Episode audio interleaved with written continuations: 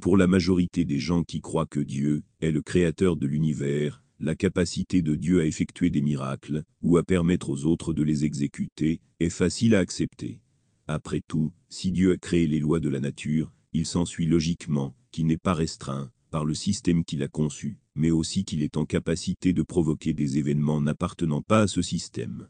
Les miracles ne sont problématiques que pour les athées qui ne croient en aucun Dieu, et les déistes qui conçoivent un Dieu non intervenant. Alors que la croyance au miracle était une norme dans les sociétés chrétiennes, la transition vers la modernité a amorcé un décalage vers une position plus sceptique. Les naturalistes des Lumières dépeignaient une vision désenchantée de la nature, comme étant un système clos, en décrivant les lois naturelles, comme étant déconnectées de Dieu.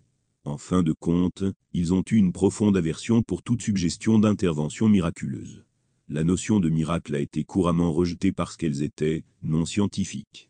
Les théistes, quant à eux, perçoivent les miracles comme étant identiques aux phénomènes naturels, dans la mesure où tous deux proviennent de Dieu. Tout comme l'univers a commencé par le commandement de Dieu, et que ses lois sont appliquées selon les ordres de Dieu, des miracles peuvent parfois s'y produire par la volonté de Dieu. La réalité des miracles est en fin de compte, une extension de la réalité divine.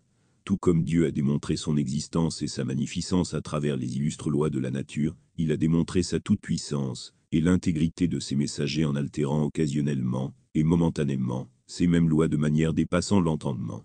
Enfin, les lois dites de la nature ne sont qu'une simple description du monde tel que nous le vivons, et non une prescription nécessaire sur la manière dont il doit fonctionner.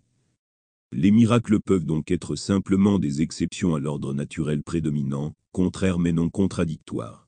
Aborder le miracle sous cet angle nous permet de nous délivrer de la présomption d'inconciliabilité avancée par certains naturalistes, et ainsi de déplacer notre enquête de la possibilité logique vers la documentation historique des miracles.